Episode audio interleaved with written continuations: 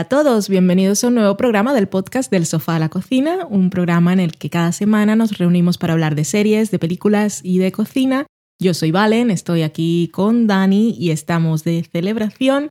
Si es la primera vez que escuchas nuestro programa puede que no lo sepas, pero tenemos un proyecto de crowdfunding para sacar un libro muy chulo de recetas de series de televisión y faltando 14 días de los 40 que era el plazo para conseguir el objetivo de financiación, lo conseguimos. ¡Yupi! Hola, Dani. Hola, ¿qué tal? Muy bien, gracias. Gracias por preguntarme y ya digo de paso, gracias a todos los que nos escucháis y nos habéis apoyado y compartido el proyecto que nos gusta mucho porque lo habéis hecho muy vuestro y, nos hace cosquillitas en el corazón cada vez que estáis ahí pendientes de cómo iba y compartiéndolo, insistiendo a la gente para que lo compartiera.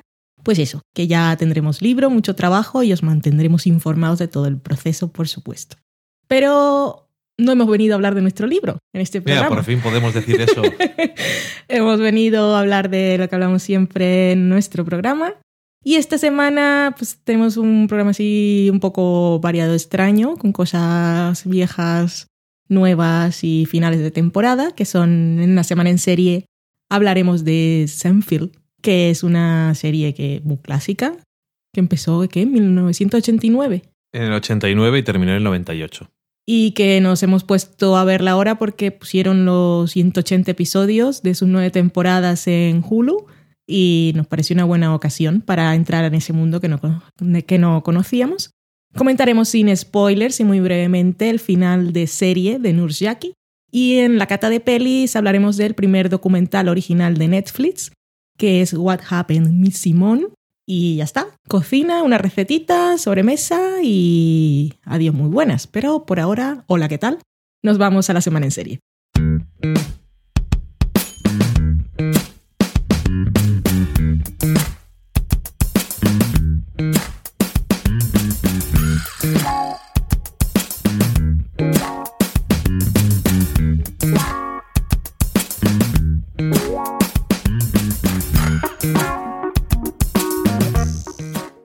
Empezamos la semana en serie con Seinfeld. ¿Es Seinfeld? ¿Es Seinfeld? ¿Seinfeld? Seinfeld. Seinfeld. Con Seinfeld. Seinfeld. Seinfeld.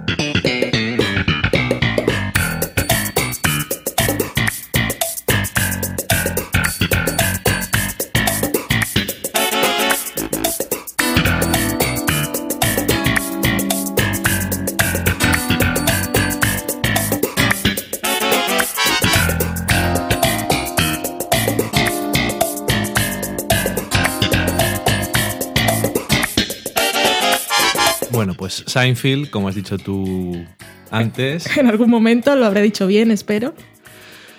Es una serie que se emitió en NBC de 1989 a 1998. Para que os hagáis una idea, que a lo mejor es una serie que habéis visto más, Friends se emitió del 94 al 2004, o sea que es un poco posterior. Pero durante unos años estuvieron solapándose y Además, las primeras temporadas de Friends a partir de, la segunda coincidieron con a lo mejor las temporadas más exitosas de Seinfeld, así que la NBC era la reina. Sí. Bueno, lo fue durante mucho tiempo, eran los jueves esos que tenían de comedia y era pues el copón. Y luego ya pasó lo que pasó y la NBC es lo que es ahora. Una basura. Pobre pavo. Así en general.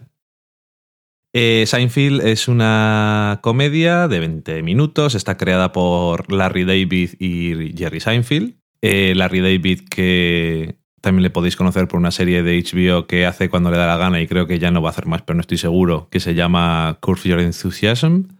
Y Jerry Seinfeld, pues se le conoce especialmente por esta serie, por Seinfeld. Es un cómico de stand-up. Y la serie en el pitch que hicieron inicial a NBC, eh, la premisa es que ¿de dónde saca alguien que hace stand-up el material? Pues vamos a hacer una serie de eso. Y eso es básicamente la serie. Y tuvo muchos problemas al principio para, bueno, para que no la cancelaran, básicamente, porque Larry David, para quien no lo conozca, es muy suyo. Y le decían, pues tenéis que hacer no sé qué. Y dijo, ah, no, me voy. y Bueno, incluso pero luego dijo, le dijo a Seinfeld, que era su amigo, dijo, tú tranquilo, vete a casa, y luego al día siguiente, y bueno, y fueron convenciendo a la gente, la primera temporada son seis episodios nada más, la segunda ya son trece, y a partir de ahí las temporadas son más largas. Otra de las características que es muy fundamental a la serie, quizás para hacerle un poco de contraste a lo mejor con Friends, que es la otra comedia de la época que es muy exitosa, es que tenían la regla ellos que era, bueno, literalmente era no abrazos y no aprender. O sea, que los personajes no iban a evolucionar, no iban a decir, ah, ya he comprendido todo, te abrazo y al final somos más amigos. Eran unos lamentables y no aprendían nada, no tenían desarrollo y nunca tenía la gente que estaba viendo la serie que, sentirse, que sentir pena por los personajes, porque aunque les pasara algo malo, pues siempre hacían luego algo malo con ello o lo que fuera, y entonces pues no, no tenías que sentirte mal. En la serie Te mereces todo lo que te pasa. Sí, exactamente, y lo abraza, en este caso. Bueno, los protagonistas son cuatro, en este caso, que son el propio Seinfeld, que interpreta a una versión de estas ficcionalizadas de sí mismo, un poco como diríamos hoy en día, pues Louis o Maron, pero en un estilo de sitcom clásica, clásica. Bueno, como intentó hacer Louis también, que ya no me acuerdo cómo se llamaba, la serie esa de HBO que duró una temporada nada más. Creo que era Lucky Louis. Lucky Louis, sí. Y eh, aparte de Seinfeld están Julia Louis Dreyfus, que podemos conocer por muchas cosas. Actualmente la conocemos sobre todo de VIP. Michael Richards, que es el que interpreta a Kramer, y bueno, eh, Julia Louis Dreyfus interpreta a Elaine. Michael Richards, que prácticamente no ha hecho nada en su vida porque, según parece, o he visto algunas cosas después, eh, está un poco como una chota, lo cual viene bastante bien para el personaje, que es bastante excéntrico. Sí, qué pelos. Y Jason Alexander, que interpreta a George, que era un poco, en algunos casos, decía Larry David, su alter ego, porque él se veía como una persona bastante horrible y sin ningún tipo de suerte en el amor y con todo tipo de defectos. Y bueno, pues lo refleja muy bien porque es eh, homófobo, es sexista, es calvo, bajo, gordo, feo y desagradable. O sea, no tiene ninguna cualidad que le redima, básicamente. No, ninguna. Como has dicho tú, son 180 episodios y nosotros, pues bueno, hemos empezado a ver la serie. Y hemos visto hasta el episodio 16 de la tercera temporada. Cuando nos ponemos con algo somos horribles. es que eh, hace muy poco pregunté en Twitter. Nunca hemos visto Zenfield, deberíamos verlo. Sí. Y eso fue la semana pasada. Estamos aquí el 2 de julio de 2015 para los que vengan del futuro. Sí. Y bueno, nos hemos quedado de hecho a medias del 17, que es un, es un episodio de dos partes que continúa, que se titula The Boyfriend. Y bueno, ese episodio que nos hemos quedado a medias trata de que eh, Seinfeld se hace amigo de un jugador de béisbol y es un poco... Le tratan la relación como si fuera una mujer y estoy intentando salir con ella y algo así, Esa es la gracia. Y mm, yo creo que se nota bastante que al principio de la serie están cogiendo un poco el ritmo y intentando habitar los personajes, intentando coger cuál era la gracia y cuáles eran las situaciones, porque no es, incluso en sus peores episodios, no es como qué cosa más mala, sino más bien es como... Eh, o sea, es muy... No diría mediocre, pero es un poco, te deja un poco indiferente, a mí por lo menos en los mejores episodios, yo creo que sí que está bien y se nota también en la tercera temporada ya y al final de la segunda que ya, aunque los episodios igual no son los mejores de la serie en algún caso, siempre tiene un poquito de que ya han cogido cuál es la gracia de los personajes y el estilo de la serie. Por destacar algún episodio, pues por ejemplo el episodio del restaurante chino está bien, es el, desde el final de la segunda temporada. Y el episodio también de la segunda temporada que se titula eh, The Pen, el bolígrafo o la pluma. Ese es el que más me ha gustado hasta ahora a mí. Y ese, e, esos son, bueno, esos dos son buenos ejemplos, pero también ejemplos de una cosa que hacía muchísimo la serie y es, estaban en un escenario y tampoco salían mucho de ahí. No. porque es, es una serie muy basada en, en, el diálogo de los personajes y en toda la lo que le puedan sacar a, a las situaciones. Muchas veces no tenían eh, si son cuatro personajes, cuatro tramas y cosas así. No, eso no. La típica estructura de sitcom de uh -huh. trama A, trama B y trama C. Uh -huh. Eso no existe. A veces sí, pero hay una cosa que es una cosa que también, y luego Larry David le ha hecho mucho en Curtain Enthusiasm, que es el que si hay dos tramas o lo que sea, aunque ahí es muy protagonista su alter ego, que todo al final quede relacionado de alguna forma, o todas las tramas se crucen de una forma y quede atado. Y bueno, en estas primeras temporadas empieza a ver más o menos que es una cosa que le gusta y a mí personalmente también me, lo suelo apreciar bastante. El de, de Pen, que dices tú que es el que más te ha gustado. Me reí mucho. Ese, ese episodio es bastante gracioso. Porque es el único, por cierto, es el único episodio en el que no sale Jason Alexander, no sale George. Uh -huh. Y se enfadó. Dijo, ya que me voy de la serie. para empezar bien. ¿Por dónde has venido? Solamente salen Elaine y Seinfeld que van a Florida a ver a los padres de Seinfeld porque el, su padre va a recibir una...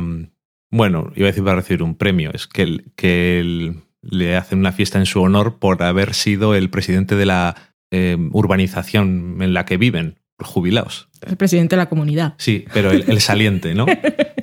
y es una tontería, pero que está, está gracioso, porque es que eh, se centra pues eso, en, en, detalles y en tramas, todo es muy superficial y muy tonto, pero es sí realmente se ve eso de, de dónde saca, de dónde saca el material, el stand-up que, por cierto, siempre tiene al principio y al final y a veces en medio un trozo del stand-up de Seinfeld.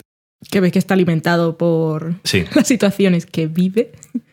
Y en el, en el episodio este de, de el, La Pluma, pues uno de los eh, amigos o uno de los que vive en la urbanización eh, va a casa de sus padres y tiene una, un bolígrafo de estos que usan los astronautas que se puede escribir cuando estás tumbado, por ejemplo. Uh -huh. Y dice, ah, pues a mí esto me vendría muy bien porque yo escribo tumbado. Y entonces tiene un intercambio así que al final se lo acaba dando y entonces el señor este va por ahí contándole a la gente que casi le obligó a dárselo y, sus padres, y su madre está súper indignada, devuélveselo, y Elaine le hacen dormir en el sofá cama que tiene una barra muy chunga y le dan relajantes musculares y al final, bueno, pues eso. Y están en Florida, hace mucho calor hace y no ponen calor. el aire acondicionado. Pero lo, más, lo que más me hizo gracia de ese episodio fueron los padres, sobre todo la madre. Sí. Que creo que de todas las situaciones que he visto es quizá lo más universal. Sí. Entonces ves ahí, así, las madres, las historias. Porque, bueno, ahora hablando, siguiendo un poco con lo que decías así de origen de la serie y todo eso, hay un señor que es muy famoso entre la gente de, bueno, la gente del medio en Estados Unidos, como muchos otros en NBC, que son los grandes genios que han dicho que no a muchas cosas, uh -huh. como el que dijo que no a Mujeres Desesperadas porque no era comedia ni era drama, o el que dijo que no a Lost y después iba por ahí arrastrándose por las paredes y escondiéndose en los baños del edificio de la NBC.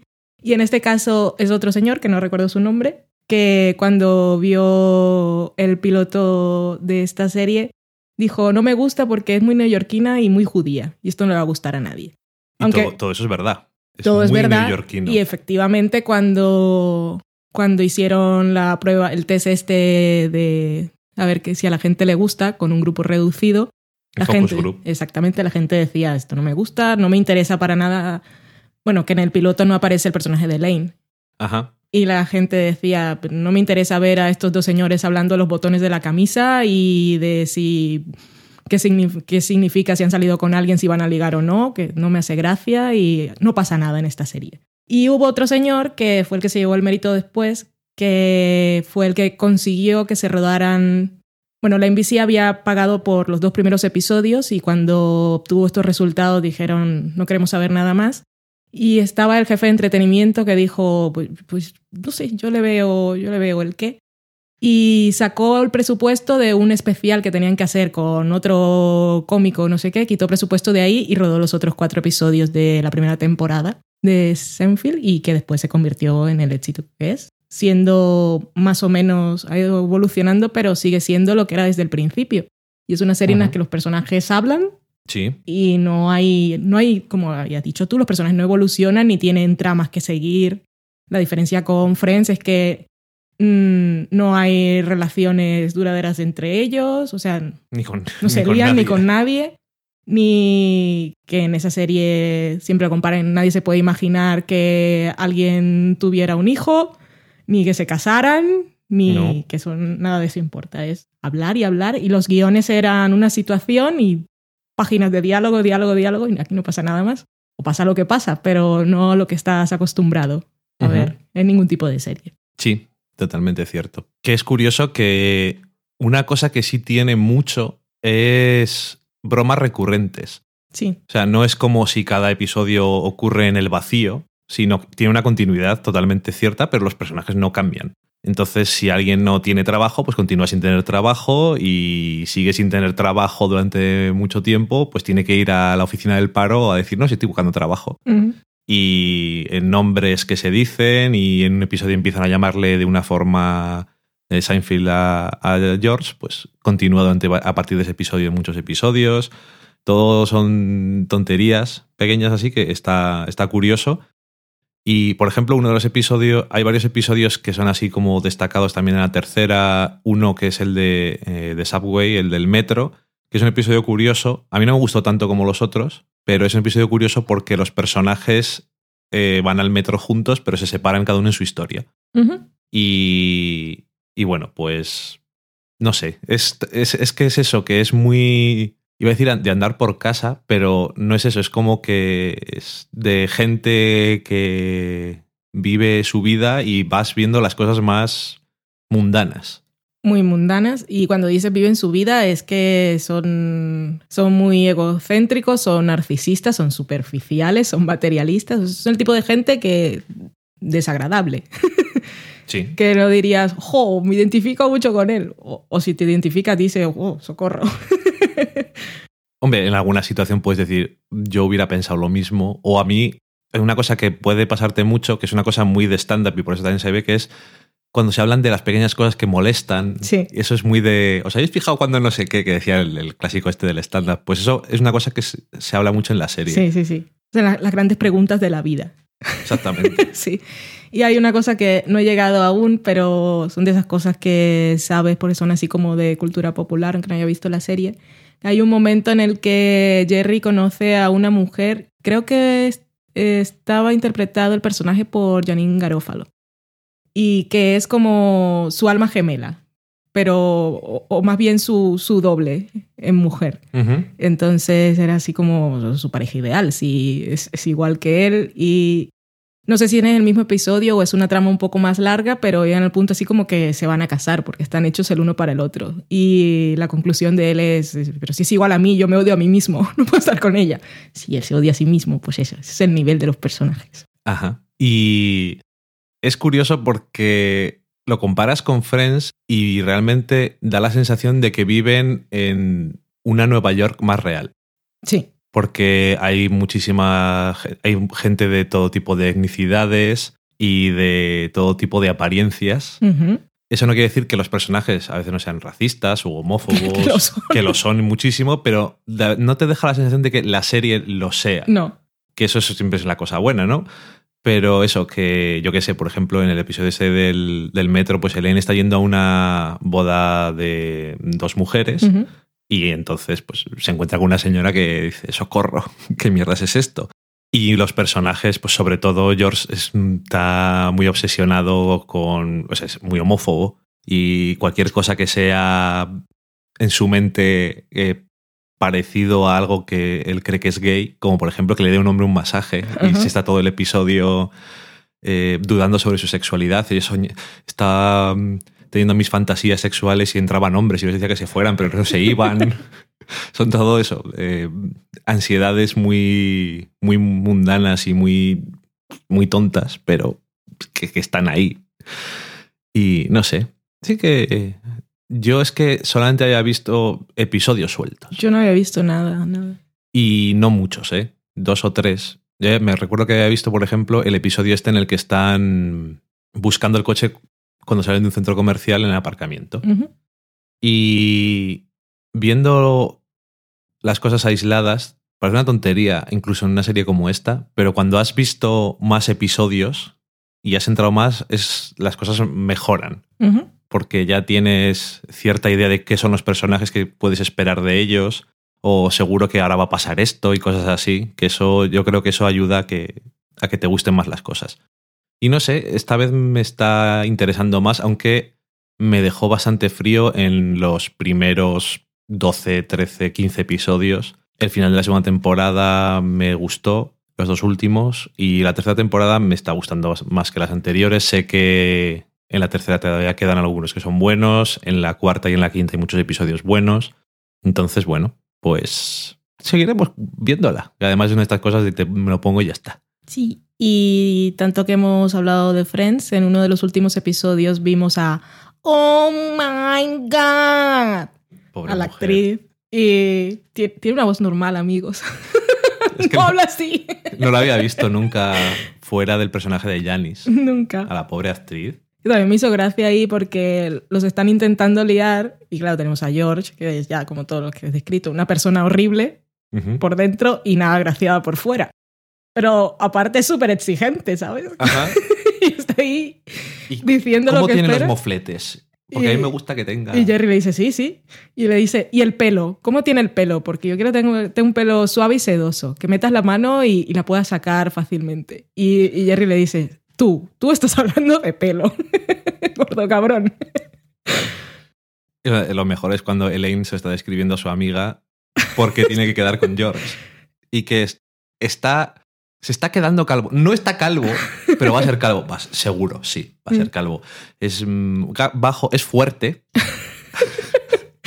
es fuerte mm, y repite, yo qué sé, una cosa que le ha dicho Jerry antes. Le vi levantar 50 kilos por encima de su cabeza sin darse cuenta.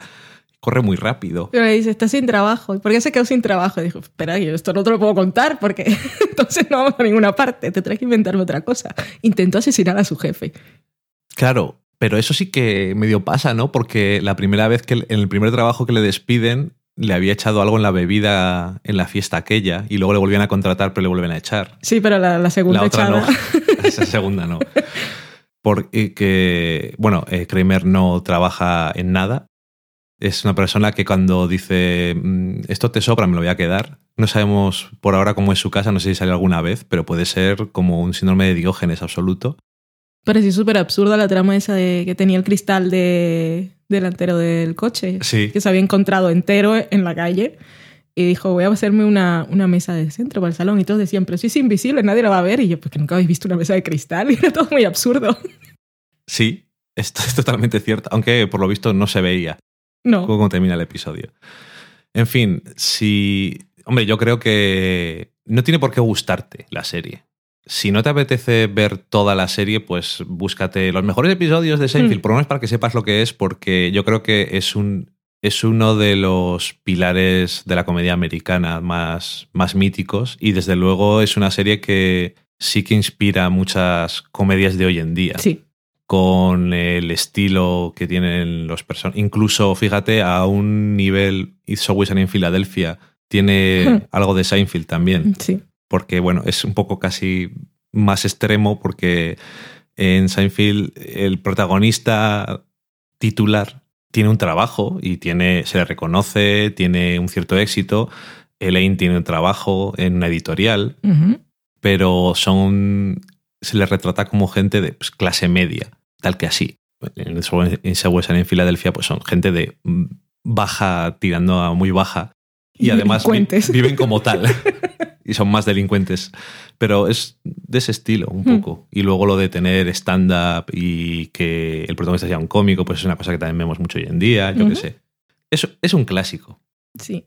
Y si queréis hacer lo que dice Dani, de ver algunos episodios, pues ahora lo tenéis fácil, porque como está lo de Hulu, han comenzado a salir rankings de mejores episodios en varias webs, o sea que no será tan difícil como cuando nosotros intentamos buscar alguno de Expediente X, era más complicado, no había tanto material. Había algunos cuantos, pero no como ahora. Ahora- y ahora de Expediente X habrá muchísimos ahora que va a volver, claro. Sí, que ahora, una vez más, si alguien está interesado en revisionar algunos episodios eh, que se deben ver, para el regreso de Expediente X o gente que no la ha visto toda o no ha visto nada.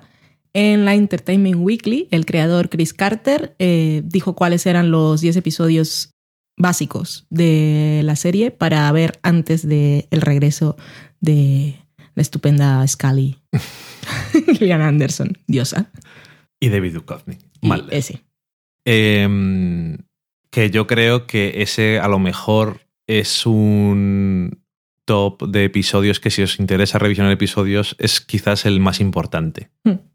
Porque la serie al final la ha hecho él, han vuelto a hacer los episodios y dice que hay ciertas cosas que sí que importan en la serie, o sea, si hay una continuidad y habrá tops por ahí a miles de los mejores episodios de Expediente X, Pero para cada pero lo quien. más importantes, pues serán los más importantes. Porque aquí me parece que incluso entre los 10 menciona el primero y el segundo De los episodios. Y a lo mejor esos no son episodios que nadie menciona, que no lo sé. Pero bueno, eso, curioso. Y de Seinfeld, pues hay también, incluso en, donde, en Vulture, tienen el ranking esos que les gusta mucho hacer en Estados Unidos. Y hicieron hace poco uno de los también, de todos los episodios de la serie en orden de mejor a peor. No lo digas así tan rintinteneamente porque lo estamos viendo cuando vamos a ver el episodio. No, dices, sí. a ver, a ver, pero no- ah, vale, este es bueno. No lo decía con rintintín, digo que están, que están esos. Y yo, antes de ver un episodio, me gusta saber si lo consideran muy bueno para estar atento a ver qué es lo que piensa la gente que es bueno. A mí me gusta saber eso. Luego hay otros que no les dicen que son buenos, pero a mí me gustan. Cada cual. Muy bien, pues ahí está nuestro viaje al pasado televisivo. Y ahora nos vamos a la siguiente serie que es Nurjaki. Sin spoilers.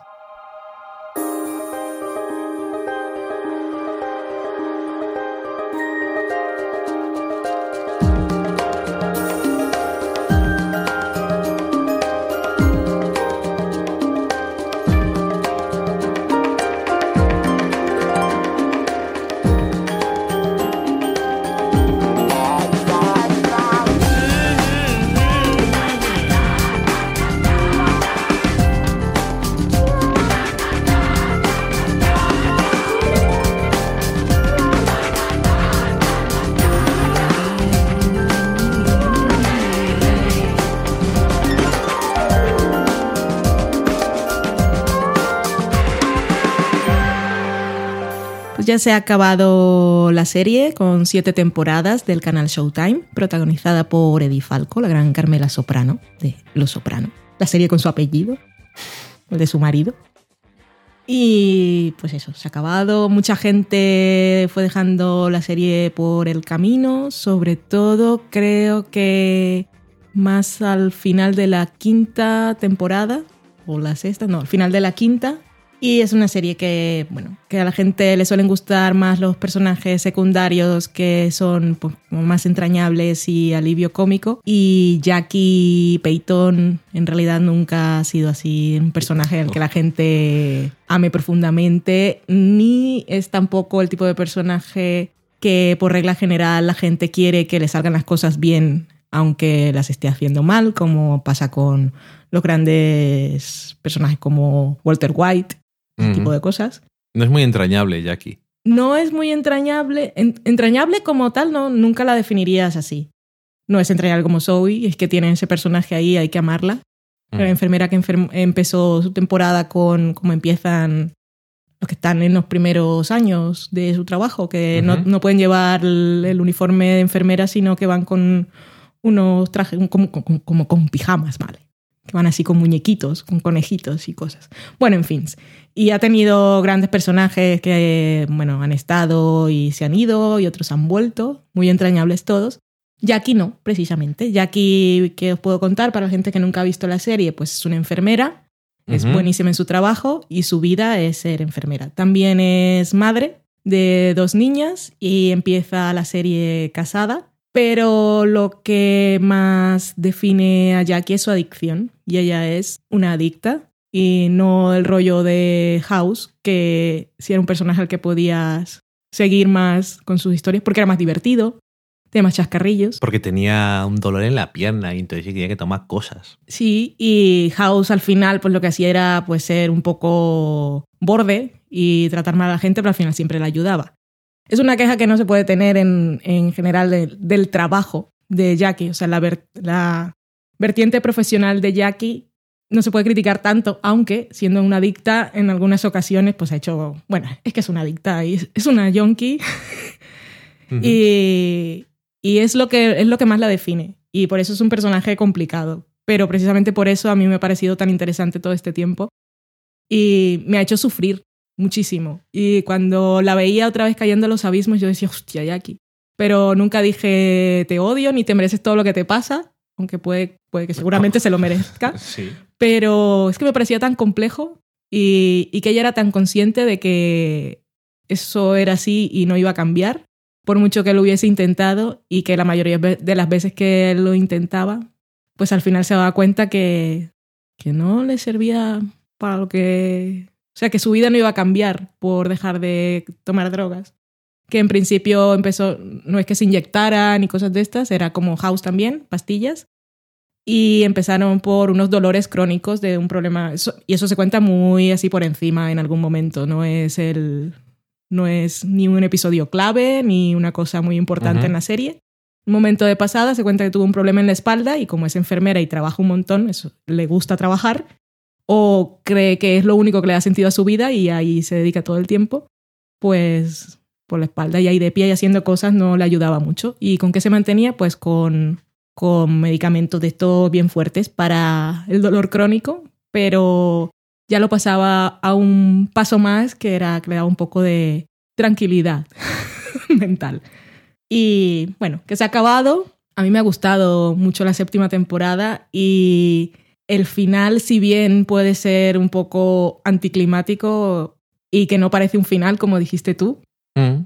a, a mí me parece que en realidad, después de todo lo que hemos visto, no podía tener otro final. Sí, lo es como de esos de un final que dice, esto le falta un poco de fuegos artificiales y rayos y centellas. Pero es que no, no hay, no hay más. No, ya, pero no sé, eso, que te deja un poco... ¡Ay! Se ha acabado. Es un poco como lo que pasó al final de la quinta temporada, que a la gente le molestó tanto, pero yo también lo entendí tanto. Y no sé, para ella las cosas tienen un sentido y cuando ese sentido se pierde, pues no, no da para más. Que decir que los creadores de la serie, que eran eh, Liz Brixius, Linda Walter y Evan Dusky, dejaron de estar tan implicados en la serie y dejaron de ser showrunners a partir de la, del final de la cuarta temporada. O sea, a partir de la quinta empezó un nuevo showrunner que era Clyde Phillips, que os puede sonar que también ha trabajado en Dexter y eso, era un, le veo un, hombre de la compañía de Showtime. De la casa. Y a lo mejor coincide un poco con eso que dices tú, que es como se acaba la cuarta temporada, se van, no se van, pero toman un paso atrás los creadores de la serie y después de ver la quinta no están convencidas la gente. Hay algo que, que les faltó. No digo que tengan razón, pero digo que casualmente es cuando Casualmente lo que pasó en esa quinta temporada es que el curso que tomó la serie, en este caso el señor Clay Phillips, es hacerse cargo de la adicción de Jackie, que era una cosa en la cuarta temporada. Estaba y ella era egoísta y se aprovechaba de la gente y una mentirosa profesional, pero por ejemplo en el trabajo nunca, nunca hizo nada cuestionable, siempre era muy la santa y un modelo. Y a partir de la quinta, él dijo, no podemos seguir así me imagino.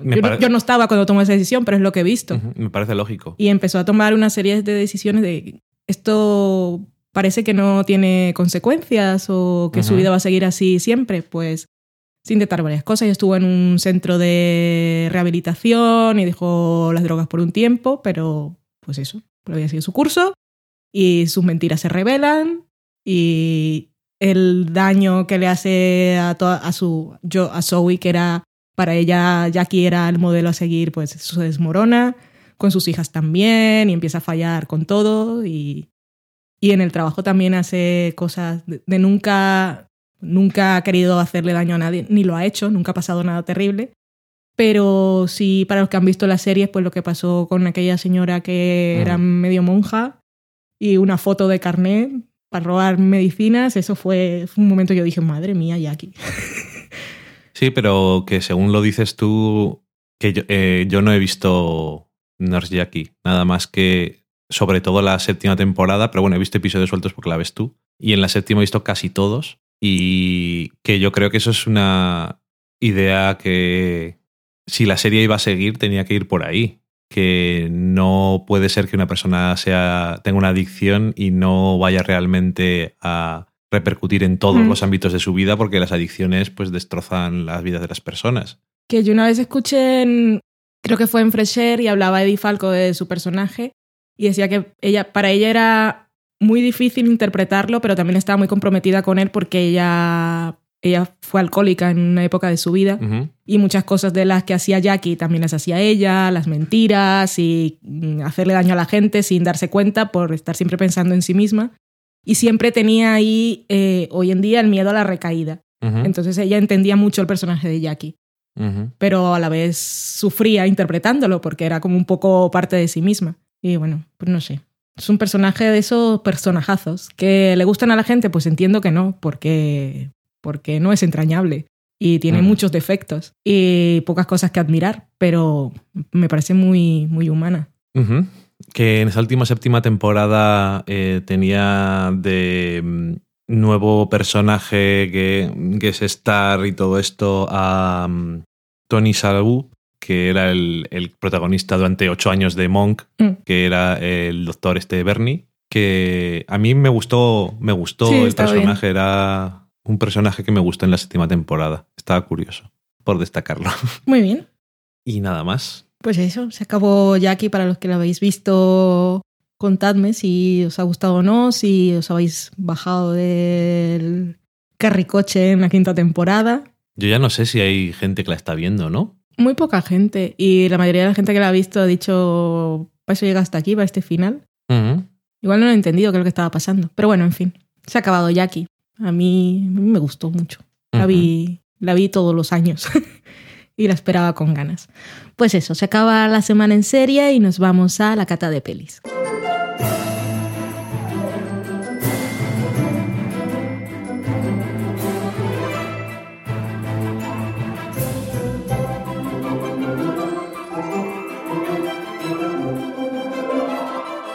Esta semana en la cata de pelis os traemos un documental y os dejaremos con la música y seguro que reconocéis de quién vamos a hablar.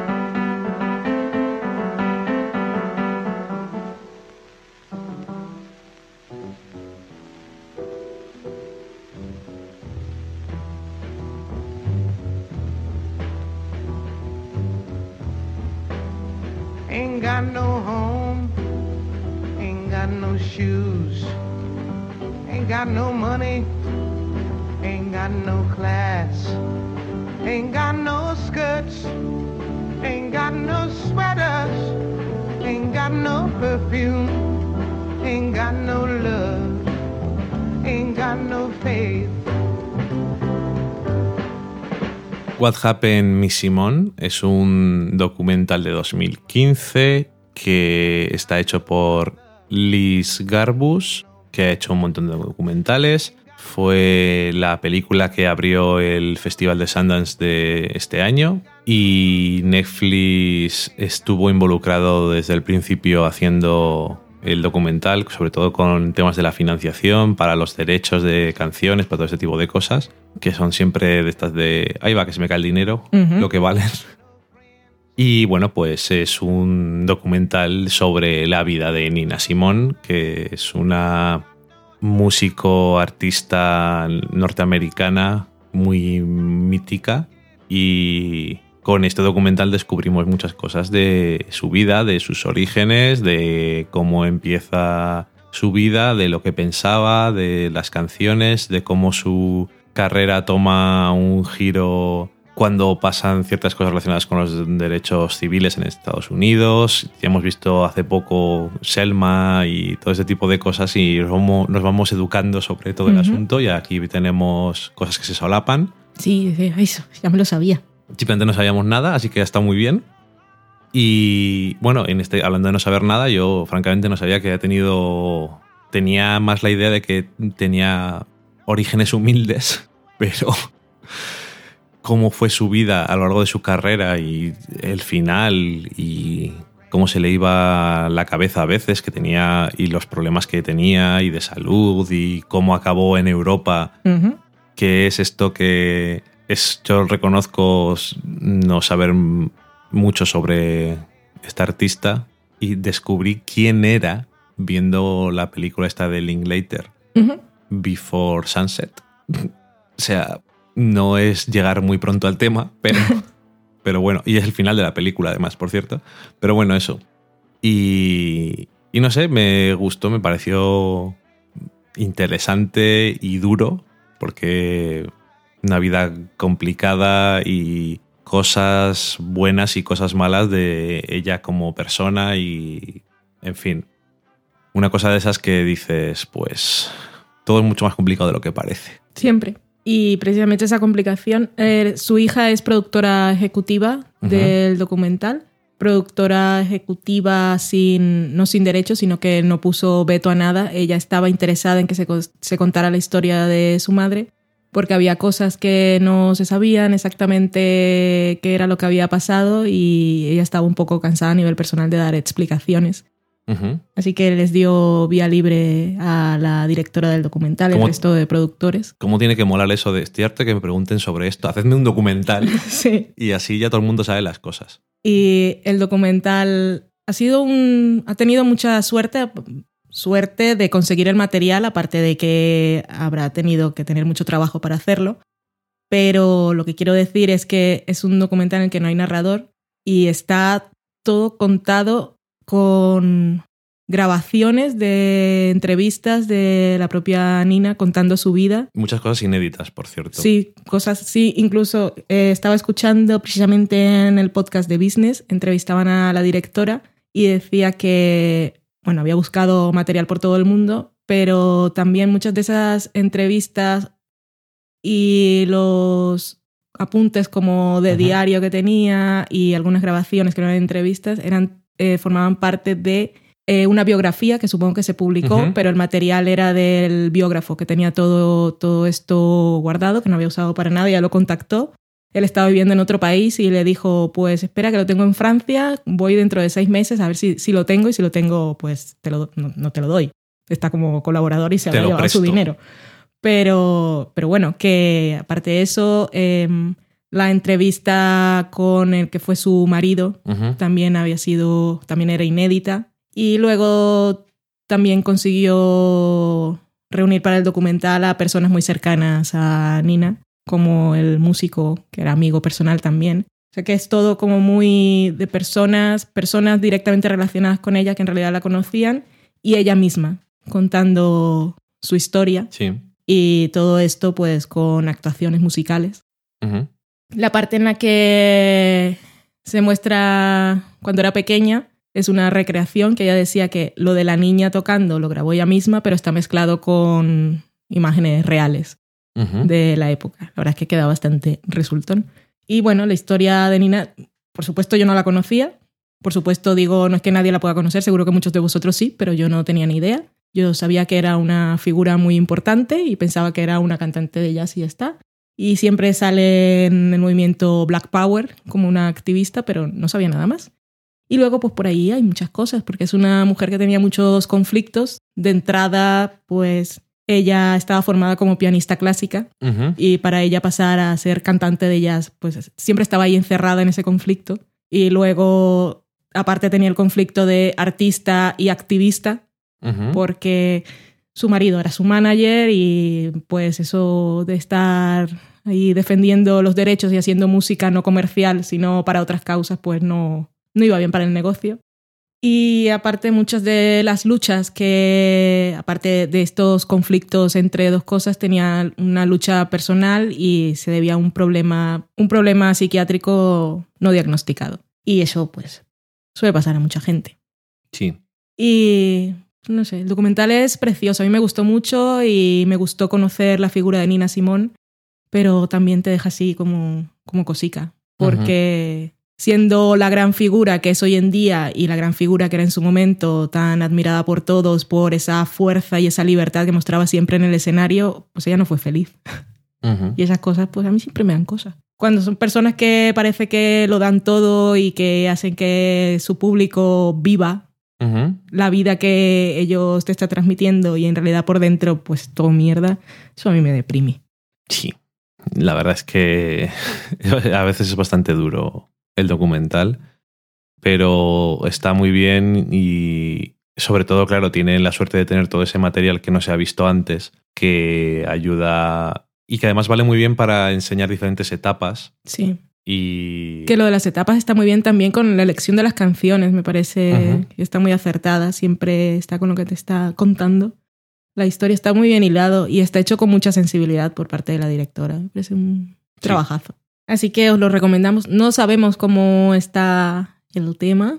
Por ahí si se puede ver en algún sitio, si igual lo pilla Filmin, no sé si lo traerán al cine. Por ahora está en Netflix. Ujú. Así que si, si eso, pues esperar a octubre en España que llegue y en el resto del mundo, pues mucha gente ya tiene Netflix, así que lo podéis ver.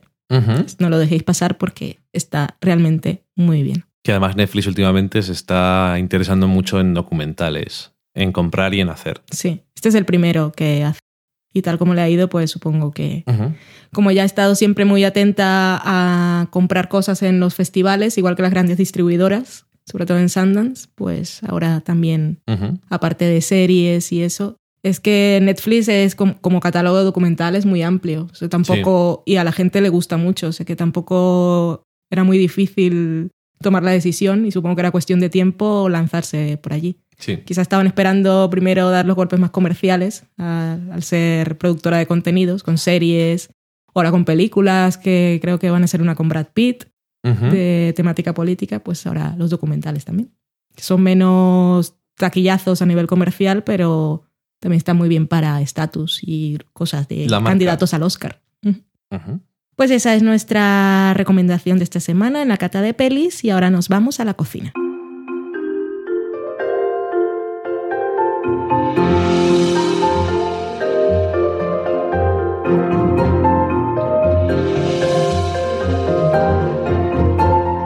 En la cocina de esta semana os traemos una receta de series. No es de nuestro libro del sofá a la cocina.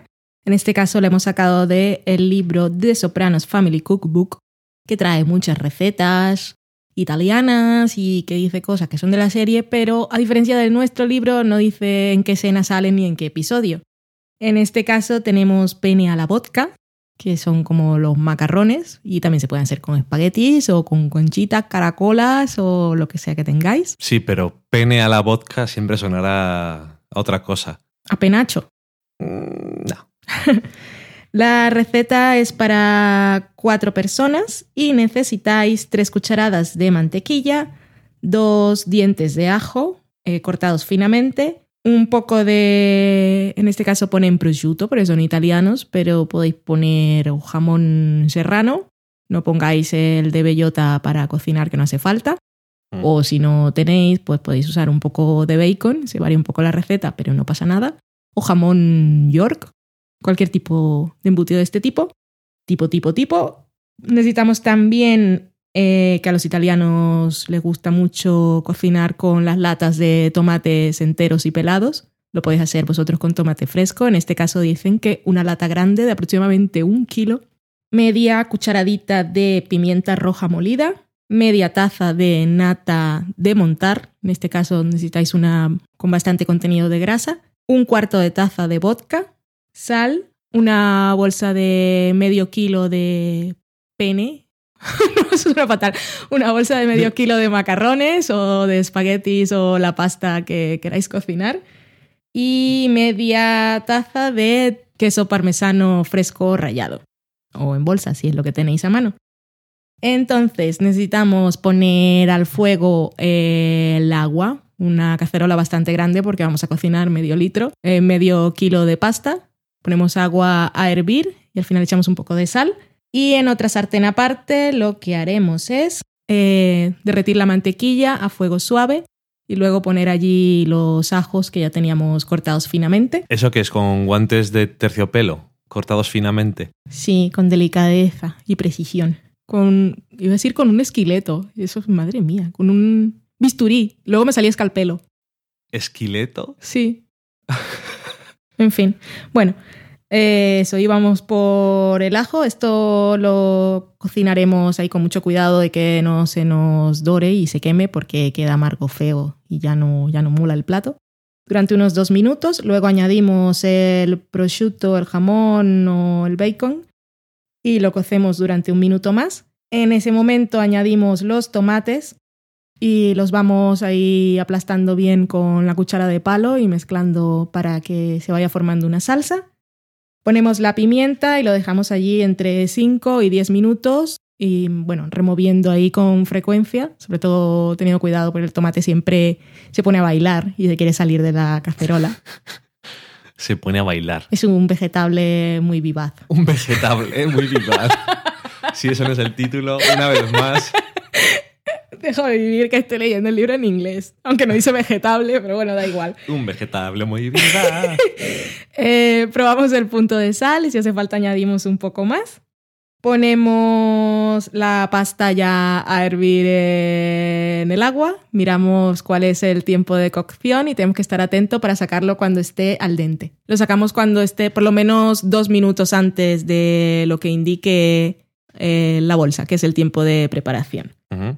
Y con la salsa añadimos la nata a la salsa, dejamos allí mezclando durante un minuto y finalmente añadimos el vodka y lo dejamos unos 2-3 minutos para que se evapore el alcohol. Escurrimos la pasta cuando haya pasado el tiempo, la echamos directamente en la sartén en la que tenemos la salsa y la dejamos terminar de cocer allí mezclando para que la pasta se impregne y absorba el sabor, unos dos minutos o algo así. Servimos y ponemos el parmesano fresco rallado al momento de servir.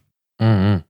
Y el vodka no podemos poner una cerilla al lado y, y flambearlo, que se evapora más rápido el alcohol. En dos minutos no sé si se va a evaporar todo el alcohol de... Yo he leído vodka. lo que dice el libro, tú puedes hacer lo que quieras. Es un país libre, a veces. No, no, no es un país libre, tenemos la ley Mordaza.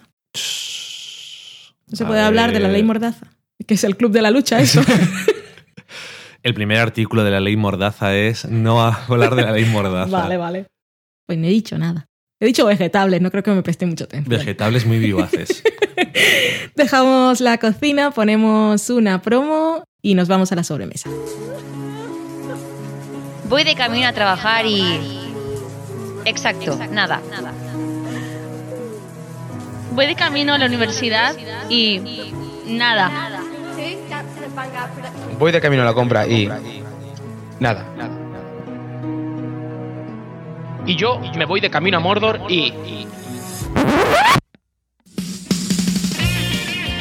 De camino a tu podcast para el camino, el podcast que te acompaña en tu vida cotidiana, el podcast que te lleva a cualquier sitio. Puedes encontrarnos en nuestro blog en decaminoapod.wordpress.com. También puedes encontrarnos en iVoox y en iTunes. Y podéis buscarnos pues, por la calle pues, si queréis. Venga, hasta luego. ¡Venga! We're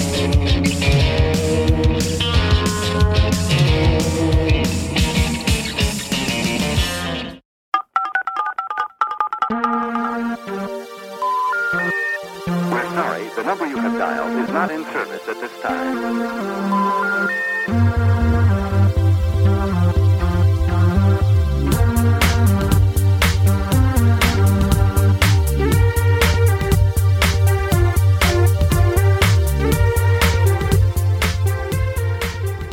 Ya estamos en la sobremesa, eso quiere decir que se está acabando el programa, pero que empieza la parte buena en la que personas dicen cosas con más sentido que la mujer que os estaba hablando en la sección de la cocina. Y pues eso ya, nos, ya os habíamos contado que el libro ya lo tenemos que hacer por huevos, así que lo vais a tener con mucho gusto y lo vamos a hacer con mucho cariño. Esperamos que os guste mucho, porque ha creado mucha expectación, que nos ha gustado que a la gente en principio la idea le mole, así que tenemos más presión, pero más ganas también de hacerlo. Y como ya hemos cumplido el objetivo y aún nos quedan días de crowdfunding y la gente sigue dando dinero, pues nos hemos sentido así un poco incómodos porque como, es como dinero de más. Y lo que hemos decidido, hemos hecho algunos cálculos y tal de costes de impresión y todas esas cosas. Tenemos que trabajar más nosotros buscando temas, pero eso no nos importa. Y lo que hemos hecho es ponernos un nuevo reto. En este caso es llegar a los 350 mecenas Ujú.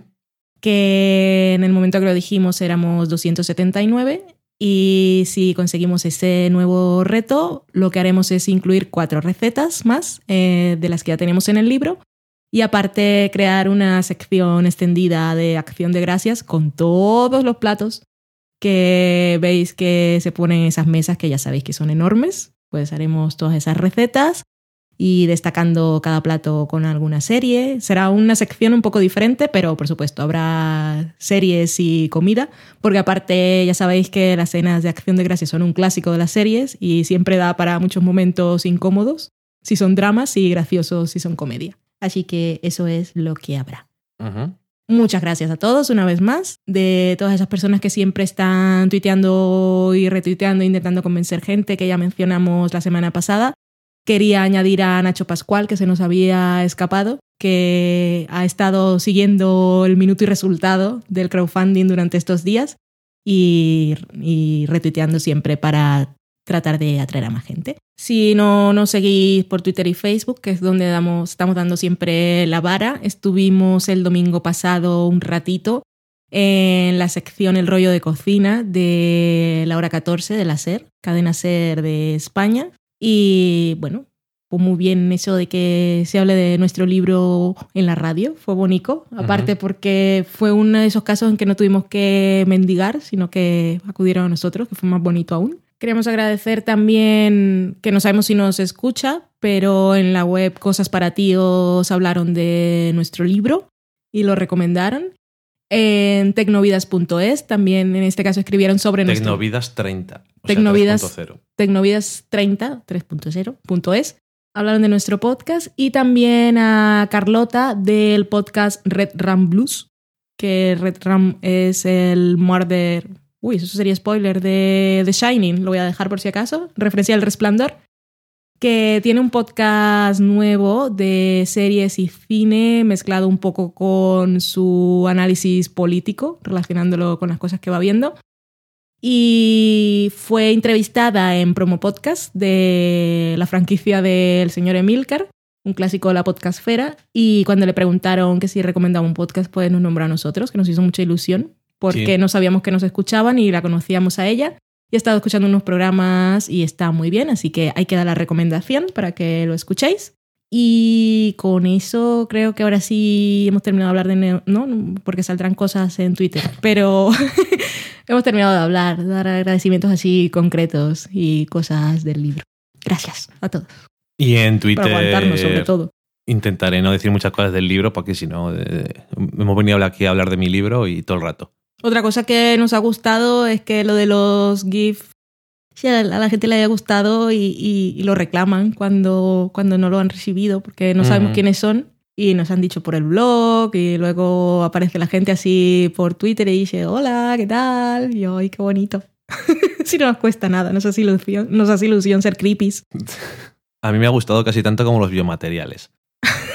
Empezamos en Twitter con dos mujeres y un vestido, que el, el usuario de Twitter son las iniciales de MUV, que decía, me ha gustado el podcast entre comillas repetido y la grabación final de los créditos mola. Pobre Dani, el hashtag. Pobrecito. Qué pena nos da. Bueno. Eh, Daniel Roca decía que el planteamiento de Lejos del mundanal ruido presagiaba una película digna de Del sofá a la cocina o de Ecos a 10.000 kilómetros. Pero creo que ni de coña. Por lo tanto, no nos hemos interesado más. No. Y también decía, eh, preguntando a mis gurús cinéfilos, Clouds of Ma- eh, Sils Maria, ¿en sala doblada o esperar en versión original en casa? Y todo el mundo le dijo, fuera, bu, versión Nunca, jamás. Menos. Maitechu, que es Mari Margolis, decía que Clouds of Sils Maria la tenía pendiente, pero la anterior de Asayas, que se llamaba Apremei, no sé cómo se dicen las cosas en francés, perdonadme, Apres Mai, me gustó. No he visto más de él. Bueno, gracias por la recomendación que la pedimos. Voy a mencionar una cosa de lo del libro porque es una, una de las dos eh, obsesiones. Es lo que no me que- queda claro es las recetas sacadas de Aníbal se tienen que hacer con carne humana. No, La gente es muy siniestra, ¿eh? me dais miedo. y reclamando Gibbs, Mari Margolis decía: Me ha dado palo, de, palo decirlo, que os lo he escuchado en el podcast. Si tenéis una mecenas del primer día que se llama Maite, soy yo. Que lo hice con mi mail sí. personal, no con el Twitteril, pero me doy por agradecida igual con superar el reto. Pero claro, lo de Gibbs y tal, decía José Antonio Algarra, que es Jutsu, Que se dejen de GIFs, yo quiero mi libro ya. A ver qué ceno yo. Visto lo visto, todo me sabe a poco. Lo tendrás. Daniel Roca decía una cosa relacionada con una cosa que hablábamos de Mr. Robot, que decía, ¿el 1% del 1% no son como 700.000? ¿Eso no son muchos? Debería de ser como una milésima parte de una milésima parte. Vegetables. Todo lo que tengo que decir. Fui yo. También decía que no sabía nada de la segunda de True Detective, pero ya os digo yo que si eso es la música de los créditos ya pinta mal. ¿Pusiste la música de los créditos? Sí.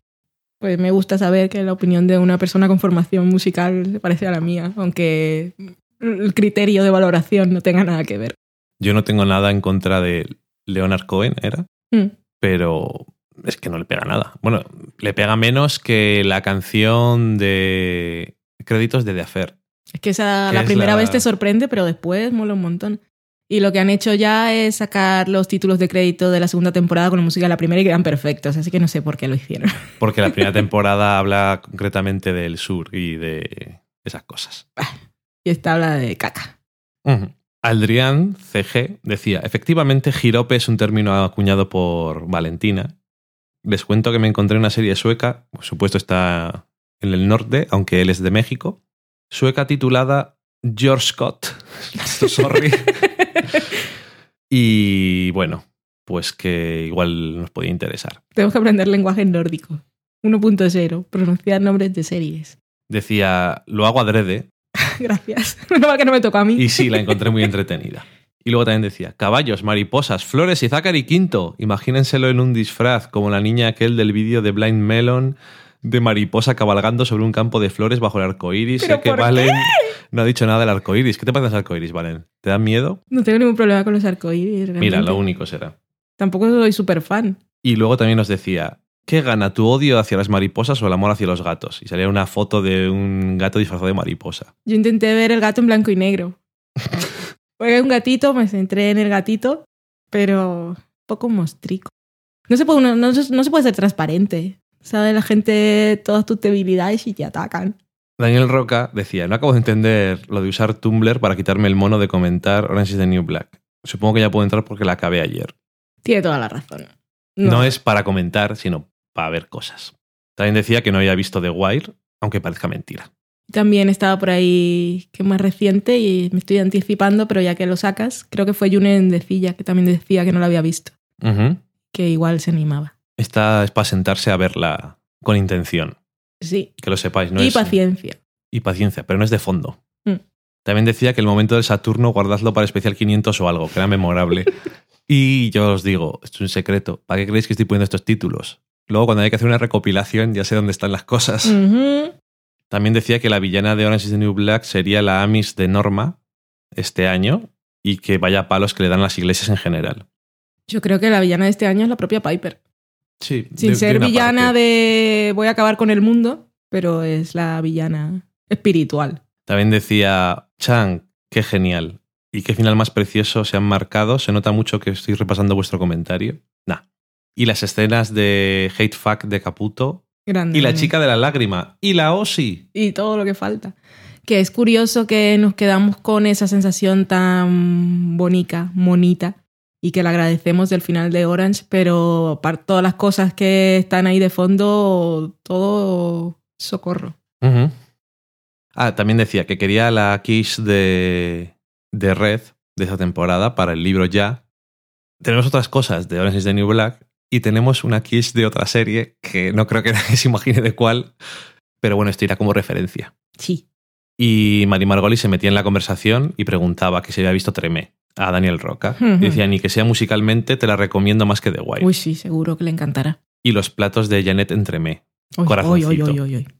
Y a Vanessa, que es Van barra baja Gesa con dos S y H, que es del podcast Cosa de Mil Kilómetros, compañera Slayer. Que ha sacado programa nuevo y no lo he escuchado aún. Estamos muy liados estos días. Sí. Que le habíamos puesto un GIF para agradecerle que se volviera a pasar por el crowdfunding y decía, ese GIF ha de ir acompañado de otro, it's mandatory. Y sale Blanche de las chicas de oro echándose un poco así de agua en la cara, ¡Ah, qué calor, qué calor! los calores.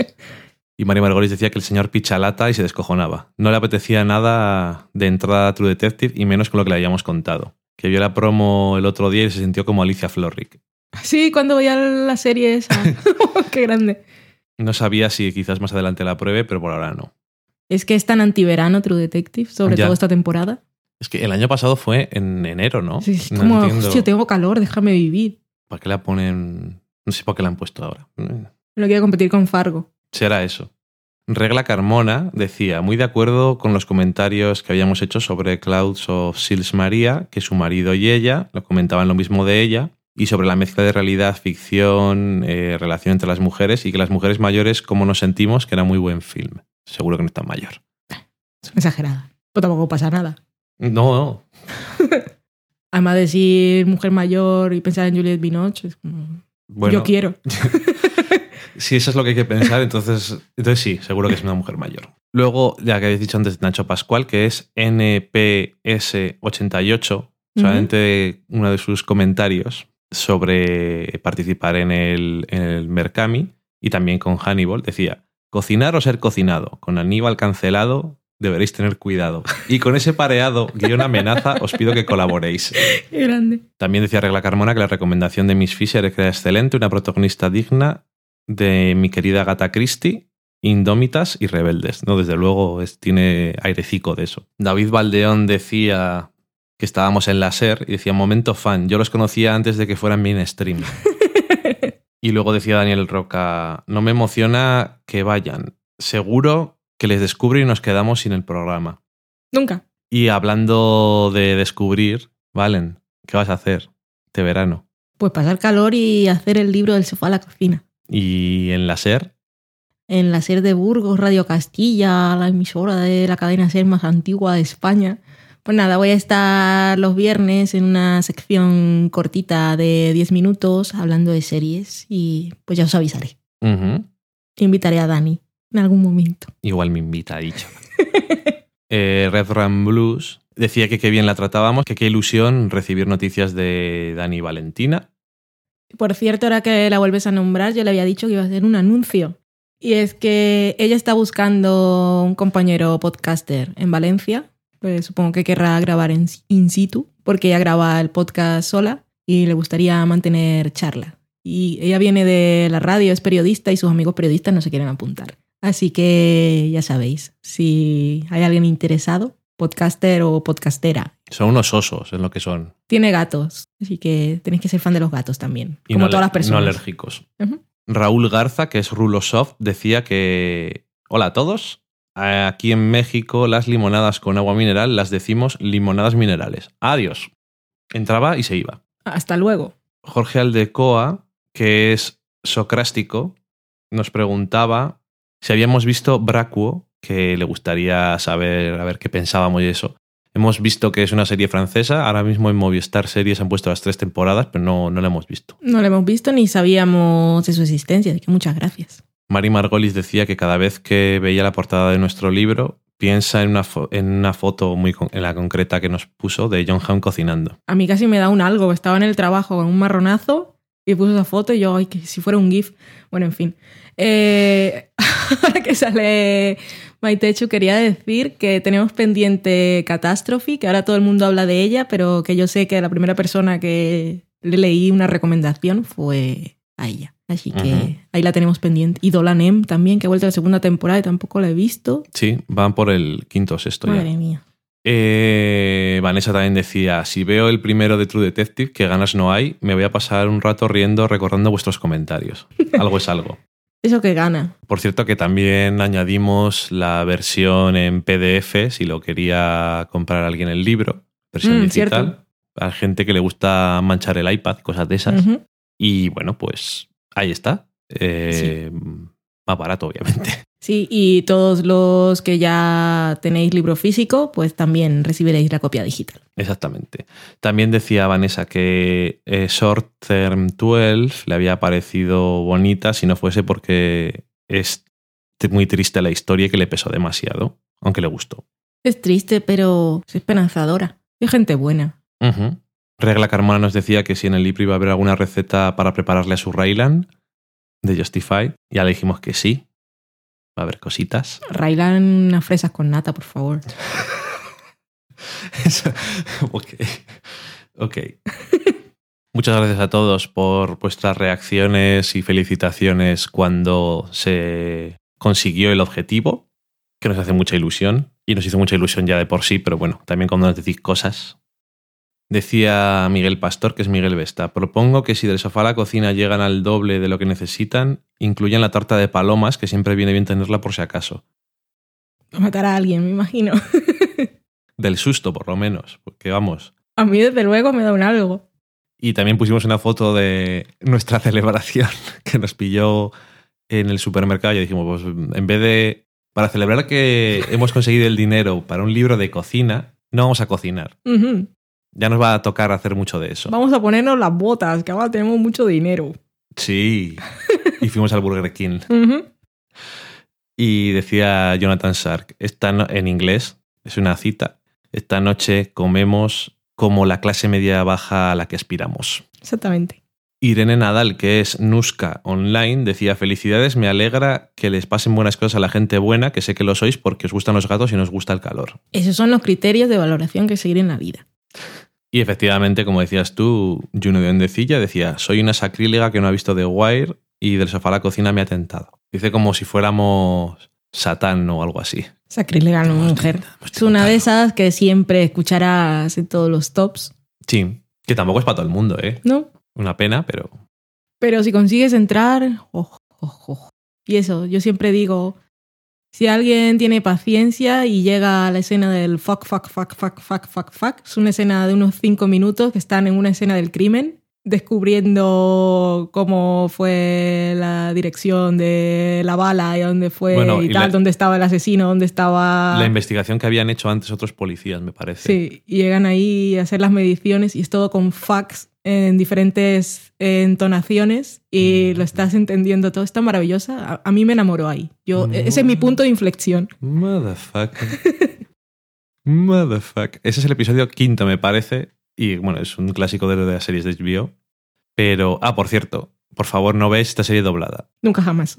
Porque además, y esto ya no os lo puedo pedir con tanta fuerza, pero si podéis no la veáis con subtítulos en español. Lo que pasa es que eso no puede todo el mundo. Eso es. Lo digo porque es que no hay traducción para muchísimas cosas. Es mucho. Es mucho jerga de la calle de verdad. Y Sí. mucha gente de Estados Unidos, de hecho, no les gustaba la serie porque decía que no entendían a la gente. Gente de allí. Por eso, y si aparte vas a poner a la gente subtítulos en inglés de algo que no entiende. Los subtítulos en español valen. Pero el doblaje no, porque están todos hablando ahí como si vieran en Alcalá de Henares y no puede ser. Aunque todos sabemos que son todos de Hospitalet de Llobregat. que aquí la industria del doblaje es mucho de ahí. Pero da igual porque. Barcelona. Ya, ya. Eh, no, no porque tengan acento, eh. No, Cuidado. no, no, precisamente que lo porque no. hacen maravillosamente Mm. bien. Y también tengo unos comentarios por ahí. Tengo en blog, en el blog que es de sofalacocina.com, comentario de Herf barra baja B, decía, me alegro de que habléis de Silis María, gran película. Llevo meses defendiendo el trabajo de Kristen porque desde que lo vi no puedo evitar ponerme un poco de mala leche cuando cada vez que la nombran en cualquier sitio saltan enseguida tres o cuatro diciendo que es mala actriz, que es muy injusto. Y Vinos está hasta mejor, aunque con ella no se mete nadie, solo faltaría. Me ha encantado ese comentario. Solo faltaría que encima se metieran con Juliette Vinos. Pero eso, que ya está bien con Kristen. Y de criticar sin saber. No puede ser. Si solamente. Es que es lo que lo malo es que habrá mucha gente que diga, "Buh, no sé qué, y ni siquiera han visto Twilight, que es lo que se Ya. ríe más la gente. Mm. Pero es que Twilight. Han el- visto el honest trailer y ya está. Pero es que Twilight, el material es horrible. Y es que no puedes ni juzgar a los actores que están allí, ni a Robert Pattinson siquiera. No. Y luego, aunque en, la, bueno, en, la- en Cosmópolis salía y, y no estaba mal, pero es que. Pues estaba muy bien. Y la- pero, pero claro, es que cuando el material es bueno, Mm. es que joder. Es que hay que hacerse la idea. Toilet es una basura. Te puedes reír y te puedes disfrutar de verla siendo una basura. Pero si alguien se la toma en serio y le gusta, eso es un problema. Muy malos ejemplos para las niñas. Eh, Beatriz García Villanueva decía: Buenas chicos. Hace- Hola, ¿qué tal? Hace tiempo que os escucho, pero nunca os escribí hasta ahora. Es que, como decís que os hace ilusión, os digo que también empecé Unreal gracias a vuestra recomendación y me está encantando. Adoro a Rachel. También tengo una minúscula petición. Ahora, por el veranito, me gustaría engancharme a alguna serie. ¿Me recomendáis alguna que salga en vuestro libro? Por supuesto, ya vi las que salen en la descripción con, y aparte de esas, Buffy, Friends, Dexter y Mad Men. Pero me gustaría ver alguna para luego cuando salga en el libro me haga ilusión también. Nada más, muchas gracias y besitos a Loki de mi parte. Y luego decía postdata, como habréis adivinado, yo también colaboré y mi Twitter era arroba paradisiana, que no lo sabíamos. No. Aunque no lo uso mucho, la verdad, soy más de Facebook, pero si os aburrís no me importaría un GIF, lo dejo ahí caer, Y el GIF cayó. por supuesto. Oye, pues ya que hemos dicho hoy Seinfeld, pues si le interesa, Mm. si, te, si no la has visto, pues es una cosa también de verano, desde luego. No es muy de verano de Wire, pero también la podéis ver, ¿eh? Y Tremé, esas son series muy buenas. Más de verano y también está en el libro es You're the Worst, que además supongo que Volverá. durante estos meses vol- volverá a la segunda temporada, solo tiene una. Una comedia muy fresquita, la temporada pasada. Si no has visto Orange is the New Black, yo también te la recomiendo mucho, mucho, mucho. Llevamos ya tres temporadas de 13 episodios. Y yo creo que con eso tiene para empezar, ¿eh? Para empezar, sí. Vamos, para Y empezar. si no, que eh, nos escriba también y nos diga más o menos qué tipo de serie quiere ver. No, yo por ahora dice Buffy, dice Friends, yo creo que le gustan las series buenas. Entonces, Entonces no hay problema. ahora es lo malo que tiene este libro, es que claro, ahora van saliendo capítulos nuevos cada puñetero día. ¿Y qué mierdas hacemos? Y todos los días puede salir alguien comiendo algo. Esto Sí. no se acaba nunca. también tengo un comentario en Evox y es de ella también, porque es Beatriz GV, imagino que es ella también, y decía, la nueva actualización, esto es una cosa que teníamos en los misterios de Evox, la nueva actualización de Evox para el móvil te da la opción de reproducir a varias velocidades. Amigos, para el usuario con problemas, no activarás esta opción sin querer. A lo mejor el fallo es que te viene predeterminada a una velocidad que no es la normal, que también puede ser, justo debajo de la barra de progreso o como se llame. Hay varias opciones. Asegúrate que el botón de la izquierda está en 1x, o sea, velocidad normal. Me explico como el culo, pero si lo tienes delante lo entiendes. Yo también lo he entendido y no lo tengo delante. Muchísimas gracias. Así que la persona que tenía problemas, que nos diga si lo ha solucionado o si sigue siendo problema solo de nuestro programa. Pero muchas gracias a Beatriz por dar una solución. Esto de o escuchar podcast a 2x es como un amigo mío que cuando las películas o las series no le terminan de coger el ritmo, las ve a, a doble velocidad. Muy bien. Y yo siempre le digo, socorro, qué asco. en fin, con eso terminado. Se ha acabado ya. Una semana más hemos tenido el programa. Una semana más habéis venido a nuestra casa y nos gusta mucho.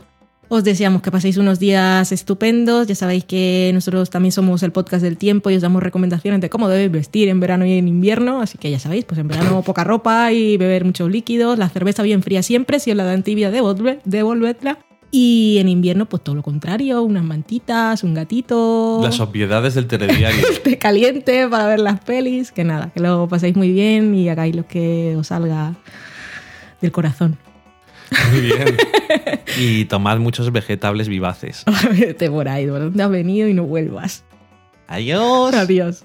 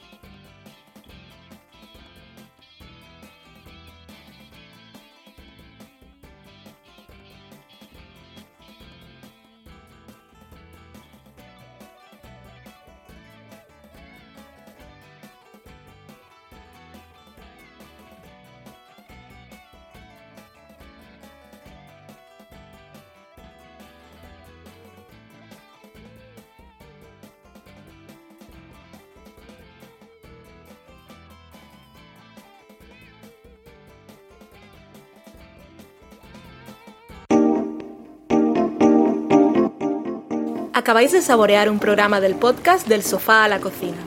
Para prepararlo hemos usado los siguientes ingredientes. Un Dani, una Valen y una licencia Creative Commons, reconocimiento no comercial compartir igual.